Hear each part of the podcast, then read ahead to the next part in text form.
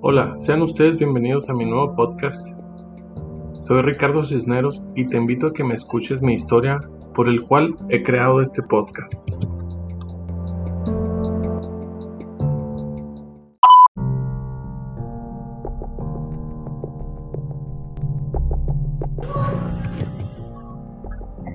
Pues bueno, comencemos, ya que les comparto que durante estas semanas del mes de agosto del año 2021 de la asignatura Aprendizaje y Memoria se revisaron los temas relacionados a los distintos modelos de aprendizaje en la educación.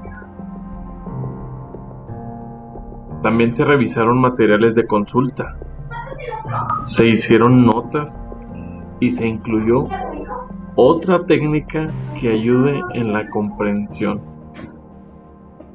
Sobre esta otra técnica y su adquisición, quiero contarte que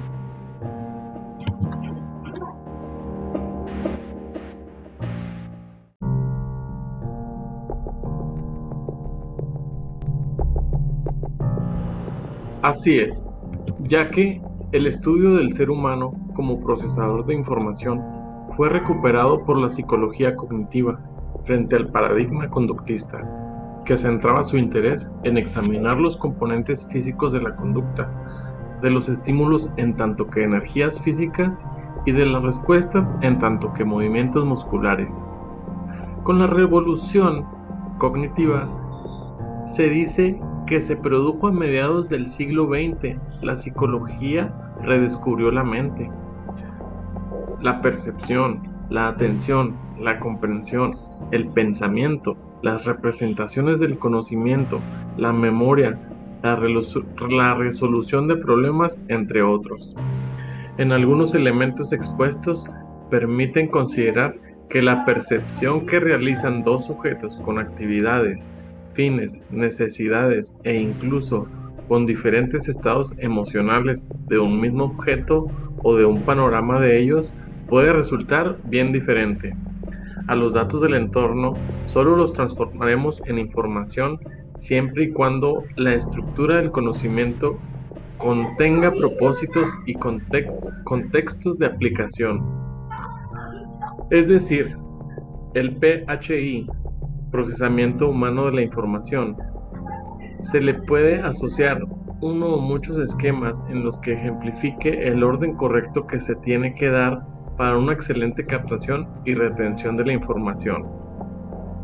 A esto le llamaremos niveles cualitativos de la información, donde estaré dejando el vínculo para que ustedes mismos puedan verlo.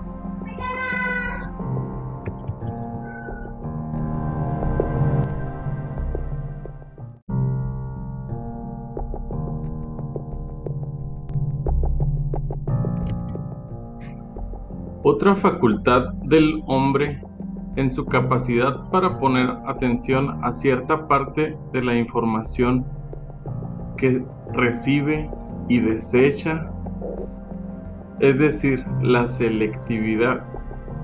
Sin embargo, aun cuando un sujeto se concentre en una parte de la información, aún así tiene la sensación permanente de que el resto del mundo se halla presente en todo momento, aunque no esté dentro de su campo visual. En general, el ser humano puede desactivar, oiganlo bien, a voluntad este mecanismo de filtraje. Vean qué interesante. Y poner atención solo a algunos de los estímulos que recibimos. El hombre en su vida diaria se enfrenta continuamente a la necesidad de tomar una infinidad de decisiones sobre la base de una gran cantidad de información y opciones alternativas. ¿Cómo la ven?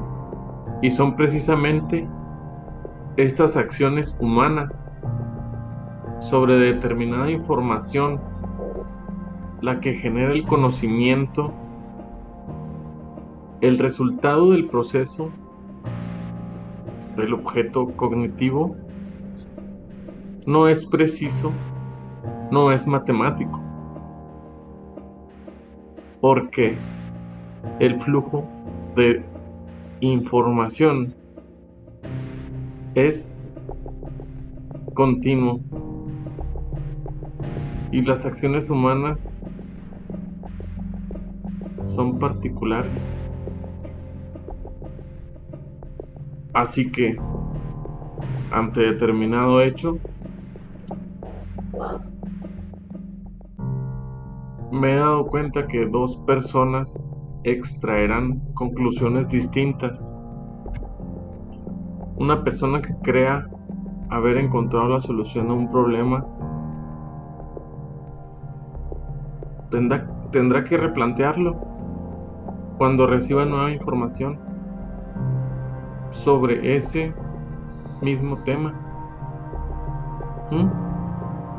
El flujo de información es continuo y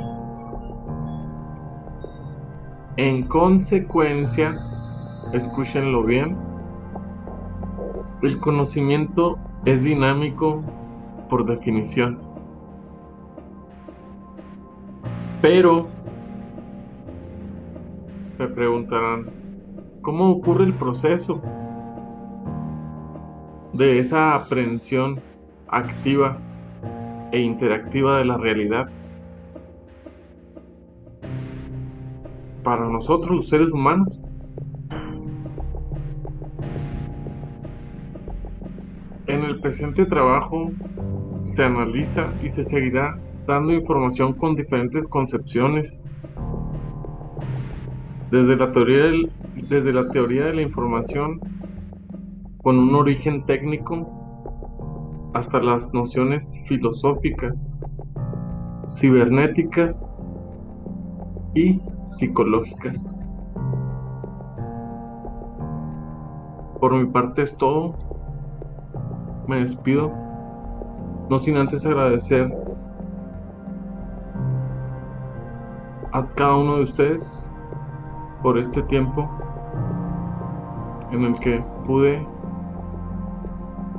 darles ese feedback y nutrirlos con información